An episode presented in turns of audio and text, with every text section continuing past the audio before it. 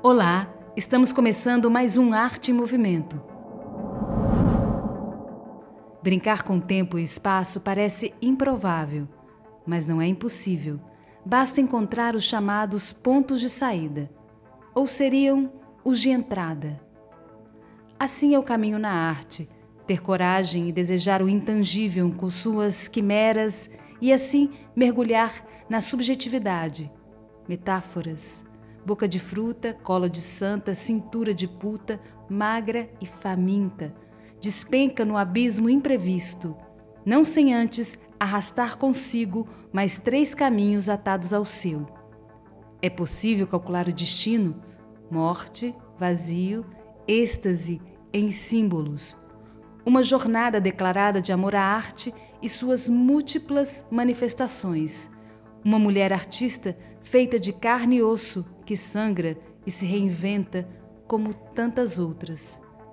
No episódio de hoje, vamos conversar com a atriz, jornalista, escritora e apresentadora Monalisa Vasconcelos. Formada em jornalismo na Universidade Federal de Juiz de Fora, em Minas Gerais, estudou técnicas de atuação na Escola de Atores Wolf Maia e dramaturgia no SESI British Council. Trabalha em cinema e TV e também como apresentadora. Atuou como gestora cultural pública no Teatro Paulo Eiró, em Santo Amaro. Recebeu duas indicações na categoria Melhor Atriz Coadjuvante no Prêmio Aplauso Brasil por seu trabalho no espetáculo Push Up, em São Paulo. Tem um livro publicado, o romance Dirty Martini, é autora da peça Em Colônia. Oi, Mona. Oi, Lu. Prazer é todo meu. Estou muito feliz. Muito obrigada por esse convite. Bom, Mona, eu queria que você contasse um pouco sobre a sua trajetória. É, fizesse isso assim é, na tua mente, esse caminho percorrido. É, eu queria saber em que momento você foi atravessada pela arte e como foi integrar essa sua visão de jornalista que te coloca num estado de percepção presente dos acontecimentos. Como foi isso? Como foi integrar com esse olhar lúdico e poético dessa Mona Lisa dramaturga e atriz? Lu, eu tinha até um determinado tempo atrás a sensação de alguns episódios que foram muito marcantes para que eu entendesse que a arte, sobretudo o teatro, é, tinham algo como um chamado para mim. Eu costumo lembrar de uma, a primeira vez que eu vi no Teatro Solar, em Juiz de Fora, que é a nossa cidade, é, uma amiga fazendo uma peça infantil, e eu, pelo que eu me lembro, foi a, é a primeira experiência de teatro que eu tenho registrado na minha memória. E eu lembro do incômodo que eu senti, não de vê-la no palco, mas de estar na plateia. Foi algo. É, talvez eu nem soubesse a diferença entre palco e plateia, eu sei que eu senti ali pela primeira vez que eu estava como que no lugar errado, sabe? Então, esse é um dos marcos que eu entendo como é, foi um, um, um toque, um atravessamento para que eu entendesse, depois de algum tempo, que esse era o meu caminho. Mas hoje, quando eu olho para a minha vida como um todo, é a partir de um prisma mais amplo, eu entendo que, na verdade, esse atravessamento, esse entendimento, ele não se deu por episódios. Na verdade, tudo aquilo que eu via, que eu era, que, que saía de mim e que eu enxergava do mundo já era poesia, por exemplo. A poesia, ela sempre foi a minha maneira de enxergar as coisas, e não a poesia enquanto é, uma forma dada de se escrever, né, de se colocar palavras sobre o papel. Mas eu entendo a arte, a poesia, o próprio teatro como um filtro de mundo eu acho que esse é o grande atravessamento, e para esse atravessamento não tem episódios. É a minha vida como um todo. Eu enxergo a vida a partir dessa lente. O meu coração ele não consegue se bastar com a vida, é, por assim dizer, ordinária. Eu necessito do extraordinário, do mágico, do invisível, daquilo que ainda não foi criado, mas que está o tempo todo permeando as relações, é, o meu íntimo, para que isso se torne algo manifestado, para que se torne uma criação. É, eu sou uma pessoa que está sempre criando, mesmo quando eu estou em silêncio.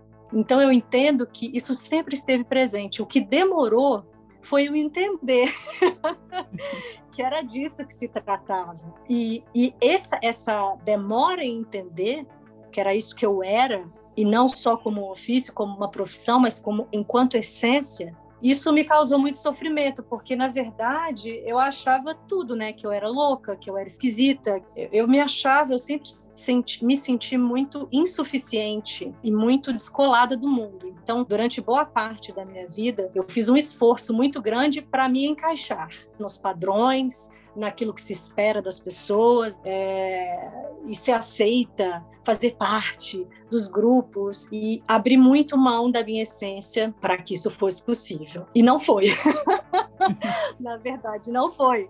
Até que chegou um momento, e aí foi nessa transição do final da faculdade de jornalismo, quando eu estava perto de me formar, que eu vi que realmente eu estava me ferindo a um ponto é, existe um preço muito alto, eu acho que é o preço mais alto que a gente paga, que é atentar contra a nossa própria verdade, né? contra a nossa própria essência. E eu me dei conta disso no final da faculdade, porque ainda durante a faculdade de jornalismo, por ser algo, é, primeiro que é um campo muito interessante, o jornalismo, a comunicação de uma forma geral, e eu sou uma comunicadora, é, a comunicação ela é algo é, muito especial na minha vida, além da questão da, da formação profissional, né?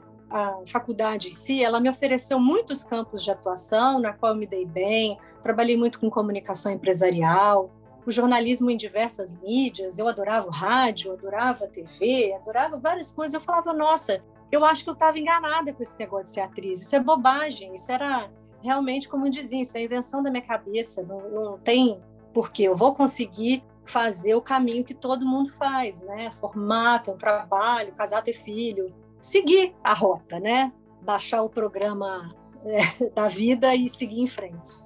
Porque eu cheguei a me convencer durante um longo período da faculdade que estava dando para seguir esse script. Só que aí não deu.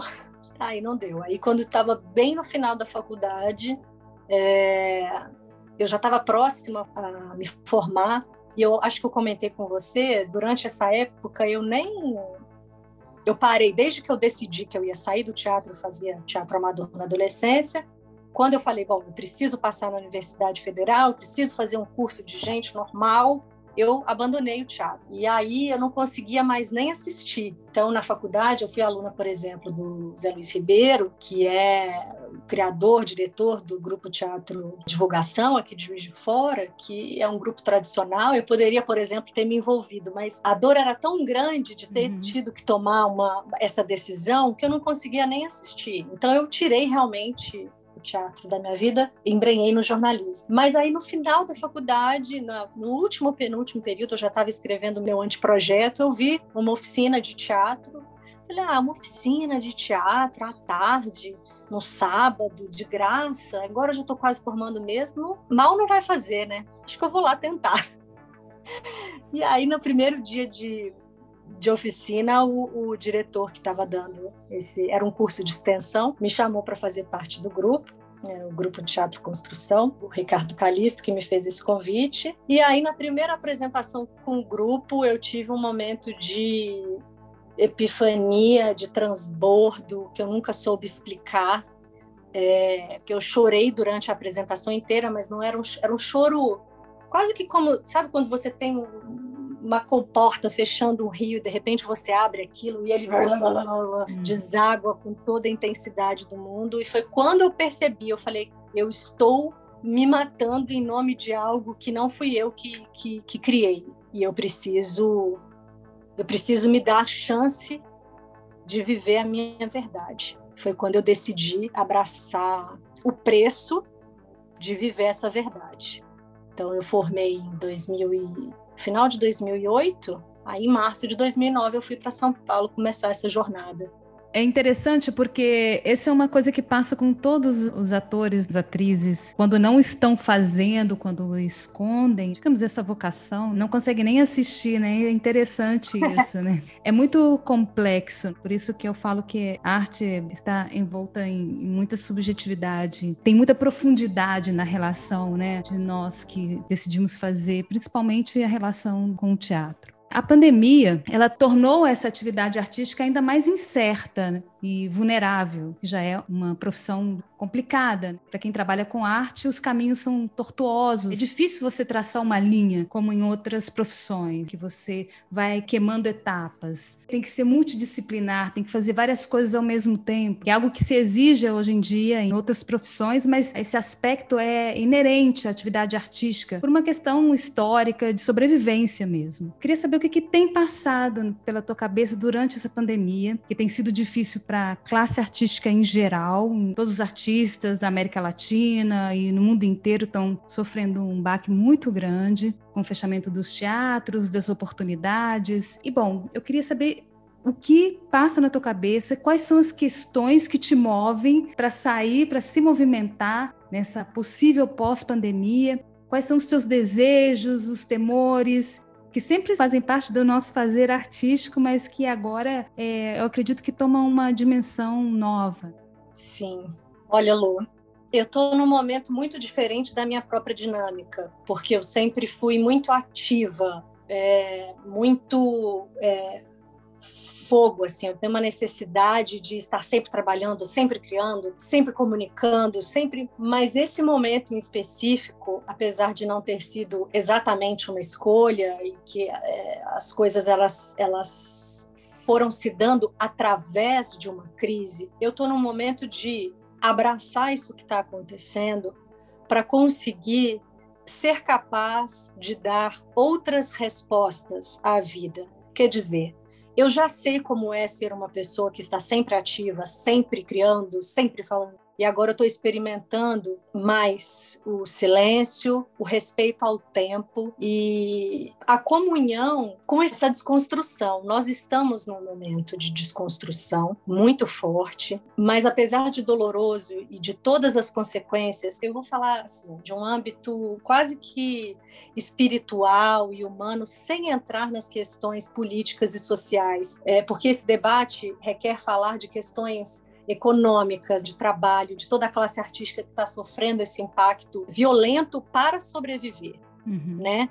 Mas eu quero não entrar nesse âmbito porque isso daria uma discussão maior. O que eu gostaria de falar em relação a isso, dentro da perspectiva humana, espiritual e espiritual do ofício é eu acredito, eu vejo, eu sinto que há tempos nós já precisávamos rever a nossa arte, a forma como nós estamos nos comunicando com o público, porque não é de hoje que o teatro está perdendo público, não está conseguindo se comunicar, atrair e se manter como um ofício em si. Quem trabalha com teatro e vive de teatro Uhum. É muito raro. E isso é muito duro. Isso não está certo. Então, eu acho assim: esse é um momento que é possível aproveitar a crise no sentido de nos rever e entender o que, que pode ser feito para que a gente consiga se reconstruir sobre novas bases. E que cada um, cada artista individualmente, faça se assim sentir que deve.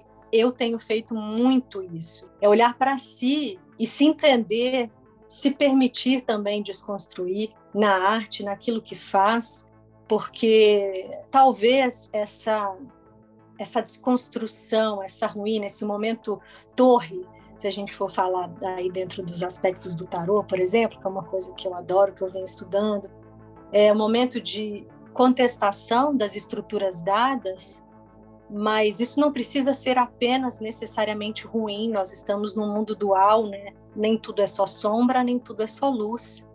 Então, eu consegui contemplar o aspecto luminoso desse momento crítico para entender o que, que a gente pode fazer individual e coletivamente para que a nossa arte se eleve. O que, que a gente vai extrair disso tudo nas nossas próprias ações enquanto seres humanos e enquanto ofício, enquanto arte. Tem muita reflexão a ser feita. Eu sinto às vezes que a gente tem muita pressa em estabelecer diagnósticos e caminhos, porque é muito difícil, é muito duro se sentir perdido. O nosso ego não sustenta isso. A gente quer respostas, a gente quer direcionamento. E eu tenho essa ansiedade. O que eu venho trabalhando em mim é o oposto. Lidar com o incômodo. Eu hoje, você me pergunta sobre as inquietações. Eu hoje só tenho inquietações. Uhum. Eu não uhum. tenho uma resposta. em relação à minha própria vida, nem em relação à arte. Eu não tenho. Eu não vejo. Porque eu acho que qualquer coisa que a gente venha criar agora é uma criação mental sobre algo que a gente espera baseado no mundo que foi e que, para mim, não será mais. Eu acredito que realmente nós vamos passar por transformações que daqui a alguns anos daqui a 5, 10 anos, a gente não vai mais reconhecer a forma como a gente vivia. E que bom, porque não era uma forma saudável. O planeta não adoeceu à toa, não era saudável como um todo. Então a arte, como tudo precisa se rever. Até porque, para mim, a arte ela é um instrumento de mundos possíveis, de vislumbrar coisas que ainda não existem. Então, se a gente estivesse baseando no status quo, nas coisas dadas, a gente não avança. A gente, eu acho que a gente precisa sonhar mais. Sim, a pandemia ela trouxe essa questão, claro, da morte real e a, a morte simbólica. Sim. É, a dificuldade de, de você encarar essa morte simbólica, né, do mundo que era e o mundo que não sabemos como é que a gente projeta uma ideia de um desejo, de que pelo menos quem conseguir essa mudança interna poderá obter mais lá na frente um renascimento. E o renascimento não é igual ao nascimento, né? Renascer não é igual ao nascer, que existe o nascer da pureza, de ser absolutamente descoberto ao que vier ele vem carregado de coisas. Né? Sim. E aí me veio também uma imagem do que você estava falando, que simboliza um pouco o trabalho do ator, que Eugênio Barba chama de SATS, que é exatamente o momento anterior do ator quando ele vai entrar em cena, que é onde ele faz uma contenção de energia para que o espectador, quando veja o ator, perceba essa fricção que existe fisicamente e energeticamente no ator, onde ele entra com toda a sua presença cênica, com sua potência. Então, talvez estejamos nesse momento assim como de SATS, como de contenção de energia para entrar com uma potência verdadeira. Só um complemento. É, me veio essa imagem muito clara que assim a gente está muito habituado à dinâmica do Sol e muito em função da dinâmica patriarcal, do homem como centro das decisões. Então a gente vive a dinâmica do sol. É tudo uma ação. Então você tem que estar sempre fazendo. Você pergunta para um ator o que, que ele está fazendo. É muito difícil alguém ter a coragem de dizer eu não estou fazendo nada. Ele está sempre tendo que fazer alguma coisa. Aliás, isso na vida como um todo. Hoje a gente não consegue admitir que está vivendo um momento lua, o arquétipo feminino, o arquétipo da intuição, do silêncio, do mistério, do resguardo, é difícil dizer não sei, porque nós só fomos habituados ao arquétipo do sol. Então eu tenho que estar sempre brilhando, eu tenho que estar sempre fazendo, eu tenho que estar sempre nessa ação. Essa introspecção, ela é pouco valorizada também por conta da pouco valorização do entendimento do universo feminino, não enquanto mulher gênero, mas enquanto universo uhum. sagrado, né, o sagrado masculino e o sagrado feminino, que se equilibram. Uhum. E o problema não é que a gente tenha que combater, então, a, a esse aspecto solar e do sol fazer, é compreender e acoplar a nossa consciência esses dois arquétipos, esses dois mundos sagrados, porque igualmente precisamos dos dois. Há momentos de ação, há momentos de decisão, há momentos do brilho, mas há um momento do mistério, há um momento da noite, há um momento da intuição, das emoções. Eu acho que muito do que a gente adoeceu tem a ver com isso, com não olhar para esse universo e que agora a conta está chegando, né? Sim. E fazendo um paralelo com o que você está falando, com o trabalho do ator, que realmente assim, a cereja do bolo, vamos dizer assim, do trabalho do ator são as pausas são os silêncios, é administrar Sim. essas pausas e silêncios que estão entre esse tempo e espaço que é onde está fixado o trabalho do ator. Então, assim, é bem interessante você perceber esses silêncios, o simbolismo desse silêncio e dessa pausa, digamos. Aí eu gostaria que você falasse do seu trabalho no teatro, já que a gente está falando bastante aqui de teatro, no qual o teatro exige um sentido de mais coletividade. Você, quando vai fazer teatro, você busca pares que tenham afinidade com o que você está querendo se expressar. Aí eu queria que você falasse do teatro, da tua relação com, com o teatro, também da dramaturgia, que é algo muito forte em você, Você é uma atriz que escreve e, portanto, você tem também um posicionamento político no, no, no não no sentido da política, mas um posicionamento político uhum. enquanto você é como pessoa, né, como mulher e, enfim, enquanto artista. E também essa relação que, ao mesmo tempo, essa tua experiência no teatro dentro de um mercado mais frio, né, como é o da publicidade TV, que não é menor, mas que é completamente diferente dessa coletividade. O teatro, para mim, é aquele espaço sagrado onde eu entro e que me causa muitas dores, porque quando você está em teatro, você está sempre se desafiando. Então é um lugar duro, mas ao mesmo tempo é o de todos o mais sagrado. Quando eu estou em cena no teatro, a sensação que eu tenho é uma sensação de alinhamento cósmico, assim. É como se eu só existisse ali. E todas as outras instâncias da vida eu estou passando. Mas quando eu estou em cena, quando eu estou no teatro, é algo mágico. Me realiza é, divinamente também. O cinema, a TV, cada um dentro do seu campo também sinto essa coisa quando eu estou escrevendo. O sonho é viver essa sensação, esse trabalho, que aliás eu acho que de todos eles, o, o, teatro é um trabalho que exigiria de nós, eu acho, eu gostaria de ser uma atriz que levanta segunda-feira, sabe, vai para o teatro às oito da manhã e sai às sete da noite e assim segue uma rotina até sábado para ter um mínimo de estado mais preparado para cumprir aquilo que o ofício exige. Mas isso é inviável. Infelizmente, eu nunca consegui viver essa realidade. Eu não sei quantos atores da nossa geração conseguem. Acho que muito poucos, de um nicho muito fechado.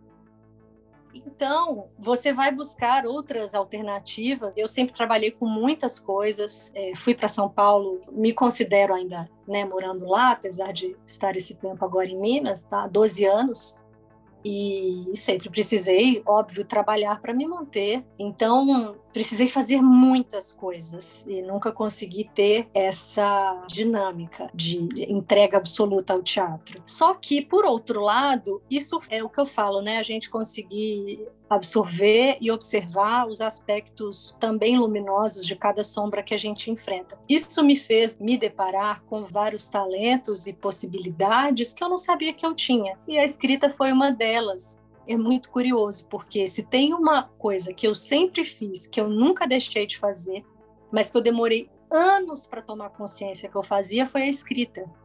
Eu sempre escrevi, só que eu não sabia que eu escrevia, era sempre algo tão natural e que eu fazia por tamanha necessidade de botar para fora, porque eu, eu tinha que falar e eu não conseguia me expressar e me fazer ouvir. Eu sempre fui bastante insegura é, na minha vida essa segurança ela foi sendo conquistada mais na idade adulta e com muito custo.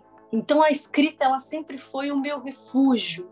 Mas eu nunca pensei em ser escritora. Eu nunca tive essa ambição, eu nunca tive essa.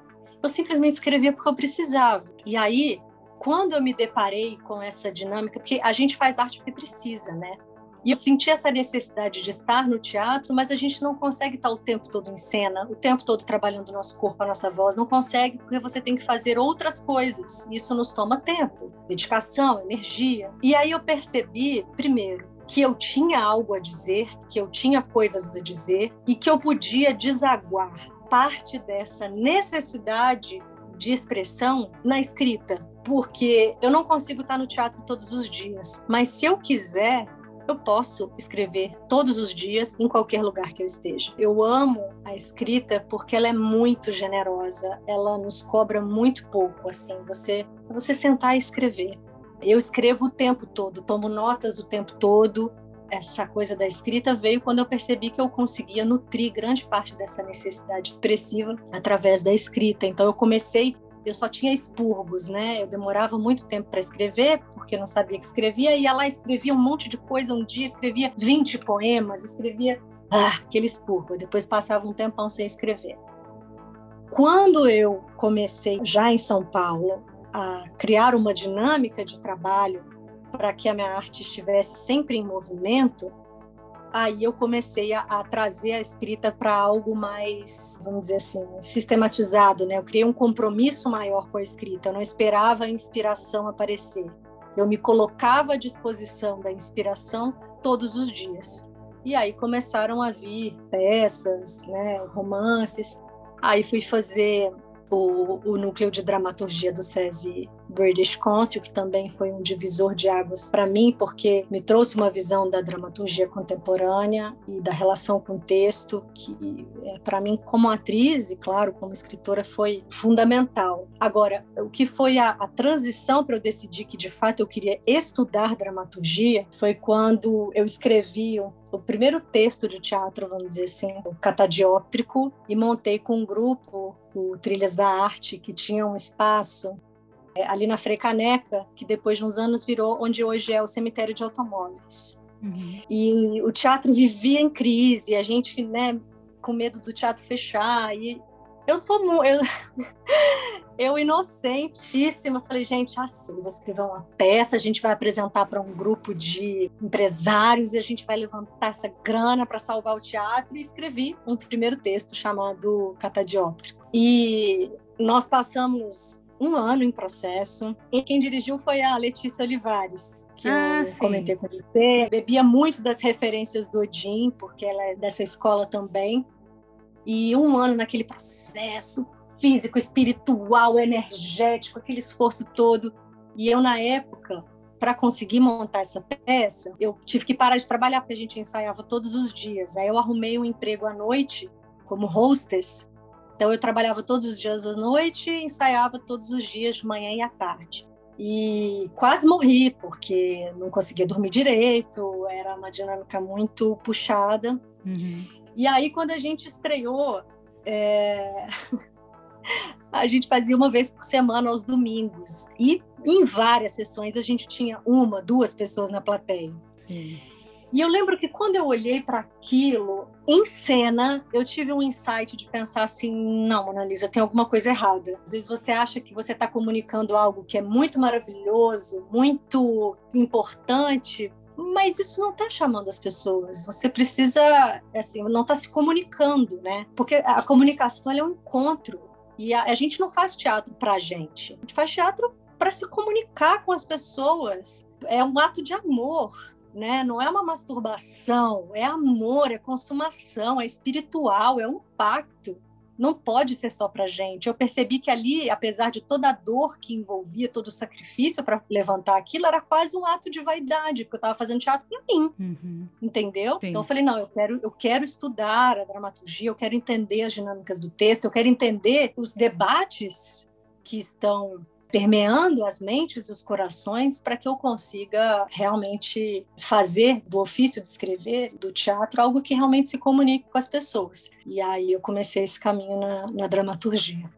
É interessante porque você sempre toca nesse aspecto, né? Porque você tem essa formação de comunicadora. É impossível você desassociar essa tua verve, né? E, e você teve a chance de ser, de trabalhar como gestora num teatro, Teatro Paulo Airó. E aí eu queria que você, enfim, dessa sua reflexão do público, da comunicação com o público, trabalhando nos bastidores, vendo as dificuldades, vendo os artistas trabalhando, criando, e também com esse contato com o público, que é importante importante essa formação de plateia, que é, é, fundamental. Como formar essa plateia, como fazer essa plateia ir ao teatro, né? Qual é o ruído na comunicação, então, que torna com o público. E aí tem uma outra questão, como se comunicar de uma maneira que também não seja uma forma que o público esteja acomodado, é, no, no seu bloqueio também, criativo enquanto espectador, de só entender o que ele está acostumado, foi treinado a entender como furar esse bloqueio. Por exemplo, outros espetáculos teatrais que têm uma, uma comunicação por outras vias que não seja a via através da dramaturgia somente, mas através da estética do espetáculo, dos sons. O teatro se comunica por muitas vias, por vias sinestésicas também. Eu queria que você falasse um pouco dessa tua experiência, desse teu olhar, porque eu sei que você estava ali, você gosta dessa coisa de estar ali com os artistas também, não só da área de teatro, mas de outras áreas, e esse público que você teve contato? O teatro ele tem um grau de entrega, de serviço. Eu sinto muito isso, que é assim, eu amo estar em cena. Mas num teatro, se eu tiver na bilheteria, na coxia, na administração, no café, eu me sinto a serviço e me faz feliz. Porque eu acho que, você estava falando, né, Teatro é a arte da coletividade. Eu me sinto servindo a esse ofício em qualquer posição que eu esteja. E eu não considero verdadeiramente nenhuma posição menor. Cada uma tem a sua especialidade, a sua necessidade, e todas concorrem para o bem daquilo que está se apresentando aquela noite, que é mágico e irrepetível. Isso é maravilhoso. É muito amor mesmo. Agora, você estava falando da questão da comunicação. Sabe o que eu acho que falta? Não existe uma resposta única, tá? É óbvio que não. Isso é um debate é, gigantesco mas dentro do campo da comunicação, dentro daquilo que eu sou capaz de enxergar hoje, eu acho que nos falta muito ouvir mais. A gente tem e eu sinto que é na cultura brasileira como um todo o entendimento de que a comunicação é a fala. Então é muito comum eu ouvir dizer: "Ai, você fala tão bem, você é super comunicativa". E eu penso: "Não, a fala é um terço do caminho dentro do processo da comunicação. A comunicação é muitas vezes mais ouvir do que falar, mas ela só acontece no encontro entre essas duas estradas.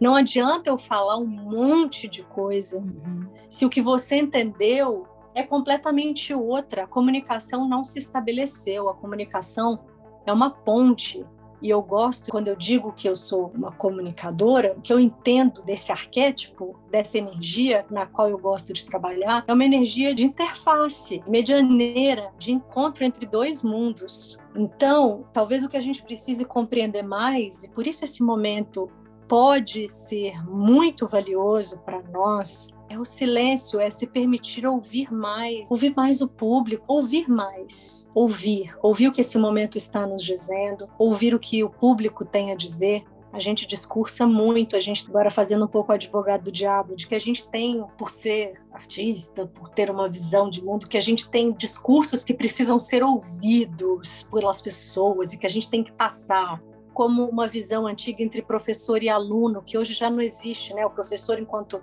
aquele que ensina, o aluno aquele que aprende. Uhum. E já não é mais esse lugar, a gente já sabe que é um processo que é de mão dupla, que os dois é o mestre e aprendiz. E, e, eu acho que o teatro precisa se colocar nesse lugar também um pouco mais humilde, que não é menor, é mais aberto ao diálogo, mais aberto à interação, isso do ponto de vista da comunicação. Agora, eu acho uma falta grave, falando de formação de público, é o teatro, a arte como um todo, não fazer parte do nosso sistema educacional público, público que a gente não conheça os nossos autores, que a gente não conheça os autores nacionais, a dramaturgia contemporânea na escola. A gente passa o ensino médio decorando fórmula de Bhaskara. Nunca usei uma fórmula de Bhaskara, mas você tem que saber a fórmula de Bhaskara para passar no vestibular.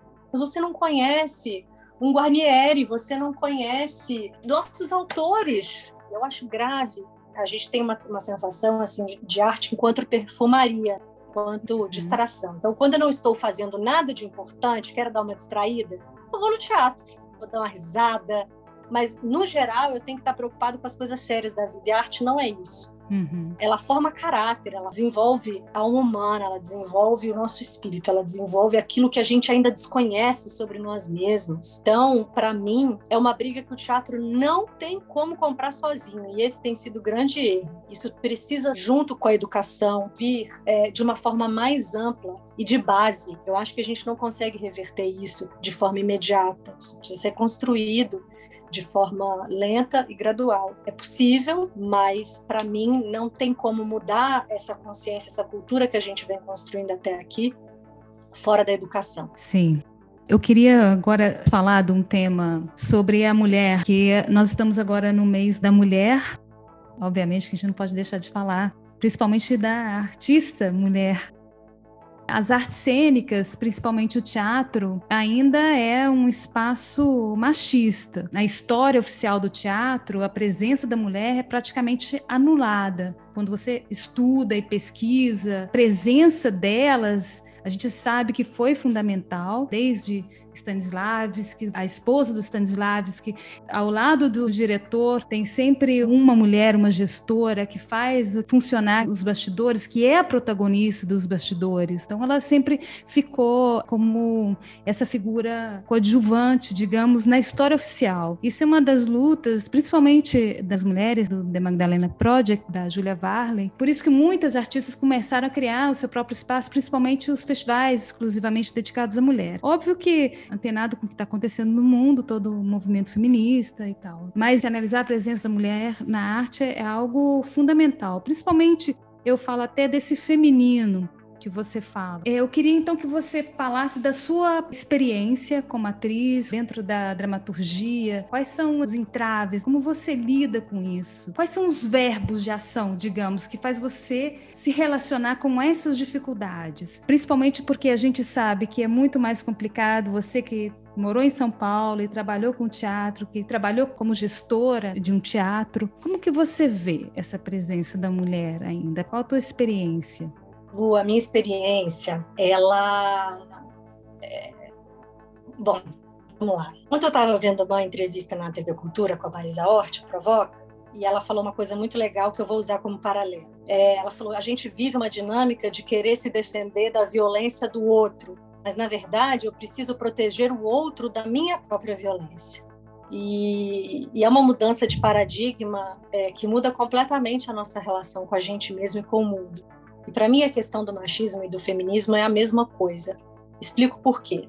Se você me fizesse essa pergunta alguns anos atrás, eu responderia: mas que machismo, gente? Eu não olhava para mim como mulher, eu queria me olhar como ser humano, não essa coisa do mulher. E eu, do ponto de vista geral, espiritual, esta ideia, ela não é errada. Nós somos todos seres que temos o sagrado feminino, o sagrado masculino, temos, a potência do feminino e do masculino, mas na verdade o que eu percebi de uns anos para cá é que esse discurso eu usava para proteger um feminino completamente machucado, ferido, é, ultrajado e que eu negava muito a ver de uns anos para cá, eu estou falando de um aspecto pessoal de vida, de uma experiência, vamos dizer assim, de bastidores da minha vida íntima, mas que obviamente vai refletir na arte, vai refletir na relação com o ofício e com, com todos os que estão à volta, porque nada está desassociado. Então eu comecei há muito pouco tempo a olhar para mim e a me enxergar como mulher. Eu percebi que, por exemplo, eu tenho cólicas homéricas. Eu percebi que eu lidava com isso muito mal porque eu não queria sequer olhar para a questão do ciclo menstrual e falar de menstruação e aquilo era um constrangimento porque aquilo me lembrava inconscientemente todo mês que eu não era capaz de produzir como um homem, de estar sempre ativa. É aquela coisa do sol e da lua que eu estava comentando no início da, da nossa conversa. Porque o machismo, essa estrutura patriarcal, é, machista que a gente vive, é tão arraigada, ela tá tanto nas nossas células que, olha, não é raro a gente ver mulheres. Eu tive recentemente uma conversa com uma amiga minha, super feminista e desse discurso, mas reproduzindo o discurso machista sem perceber. Uhum. É muito grave, é muito grave. E eu negava tanto essa consciência em mim que eu não conseguia enxergar isso fora. Então, o que, que eu tenho tratado, e é importante reconhecer isso, seria ótimo se eu fosse perfeito e já estivesse com isso resolvido, mas eu posso dizer de coração aberto que eu estou, de alguns anos para cá, ao lidar com a cura do sagrado feminino, com o entendimento do ciclo da mulher, o que é ser mulher, os ciclos lunares e toda essa dinâmica, o que é viver tendo como arquétipo a lua e não o sol, me entender como mulher, me enxergar como mulher e vivenciar como mulher, esse paralelo que eu estou fazendo com a entrevista da Marisa Hort. Antes de eu ter condições de dizer fora o que está errado, eu hoje estou vivendo um momento de entender o quanto eu ainda preciso ressignificar o machismo dentro de mim porque eu ainda reproduzo muitos discursos sem querer. E por ter sofrido as consequências dele. É muito louco. A gente sofre essa opressão, mas ela é tão grande e ela é ideológica e milenar. Então a gente demora muito para conseguir se desconstruir disso, se libertar disso. Posso dizer, os deuses eles não desperdiçam cartas. Acho que não é por acaso que essa entrevista está sendo vinculada ao mês de março, ao Dia Internacional da Mulher, para mim está sendo um presente, porque essa visão sobre a mulher, sobre esse universo e sobre a inexorável necessidade de nós abraçarmos essa revolução do olhar sobre a mulher, poder ser eu, poder falar sobre isso hoje, não me admitindo como alguém que tem uma visão completa, mas como alguém que está se dispondo a se despir e a se olhar com verdade para conseguir ressignificar isso que durante muito tempo foi uma dor imensa, é um grande presente. E te digo mais para encerrar essa fala. Eu conversei sobre isso com uma grande amiga. Aliás, eu estou no momento cercada de amigas mulheres. É uma coisa que nunca tinha acontecido na minha vida. Eu estava sempre cercada de homens. E agora tenho grandes amigas mulheres. Eu descobri nessa coisa do sagrado feminino, dessas pesquisas que, que eu tenho feito para me curar para curar o meu feminino. Eu falei que engraçado, né? Essa dinâmica solar que a gente vivia, machista, que a gente ainda vive, ela nos impulsiona a uma competição muito grande. Então a gente viveu durante muito tempo essa coisa quase que estabelecida da competição entre mulheres, de uma animosidade sempre muito já esperada entre mulheres. E eu descobri nessas rodas de mulheres, nesses grupos que eu tenho participado, que quando você cura o seu feminino, quando você olha para suas dores enquanto mulher, para as coisas que foram silenciadas, machucadas, roubadas do seu interior, as coisas que você se permitiu perder e que também você carrega em função da sua ancestralidade feminina, né? Uma coisa que pouca gente sabe, mas a gente carrega no nosso DNA questões que foram das nossas avós e que se a gente não olhar tá aí a gente reproduzindo dores e respostas à vida que a gente nem sabe por quê. Então isso precisa ser olhado. E quando a gente faz isso, quando a gente olha para o nosso feminino, quando a gente olha para esse universo e você se depara com outras mulheres, você cresce muito com o crescimento das outras. Então, quando uma mulher cresce, todas as mulheres crescem junto. Não existe como, dentro desse universo curado, do campo feminino, o crescimento de uma mulher é, atrapalhar o crescimento da outra. Porque nós partilhamos as mesmas dores. A partir do momento que nós entendemos essas dores e curamos essas dores, e nós nos tornamos seres individuais, nós conseguimos nos elevar a essa condição de competição. E o crescimento de uma incentiva o crescimento da outra. É admirável, é lindo. Aí eu estou falando por mim, mas eu sinto que muito do que a gente tem que fazer é apontar o dedo para dentro. Não que a gente não tenha que olhar como está o machismo fora. Mas será que eu estou conseguindo olhar para isso dentro de mim de verdade? De verdade. Como é que está o meu feminino? De verdade. Porque não dá para mentir nesse processo. E a gente só vai conseguir realmente avançar, eu acredito, quando esse processo estiver pelo menos em andamento. Cada ser, mulher ou homem, esteja assumindo com coragem o compromisso de rever essas estruturas e esses discursos dentro de si mesmo. A arte é a contemplação, é o prazer do espírito que penetra a natureza e descobre que ela também tem uma alma. É a missão mais sublime do homem, pois é o exercício do pensamento que busca compreender o universo e fazer com que os outros o compreendam, Arte não é pureza, é purificação. Não é liberdade, é libertação. No episódio de hoje, conversamos com essa artista corajosa, sincera e sensível, Monalisa Vasconcelos. Obrigada, Mona. Eu que agradeço. Muito obrigada, Lu. Muito obrigada. Um abraço a toda a sua audiência. Quero agradecer a todos os ouvintes. Continuem mandando mensagens e sugestões de temas e aproveitem para ouvir os outros episódios e também para compartilhar com os amigos. Siga o nosso perfil no Instagram, Arte e Movimento. Até o próximo episódio.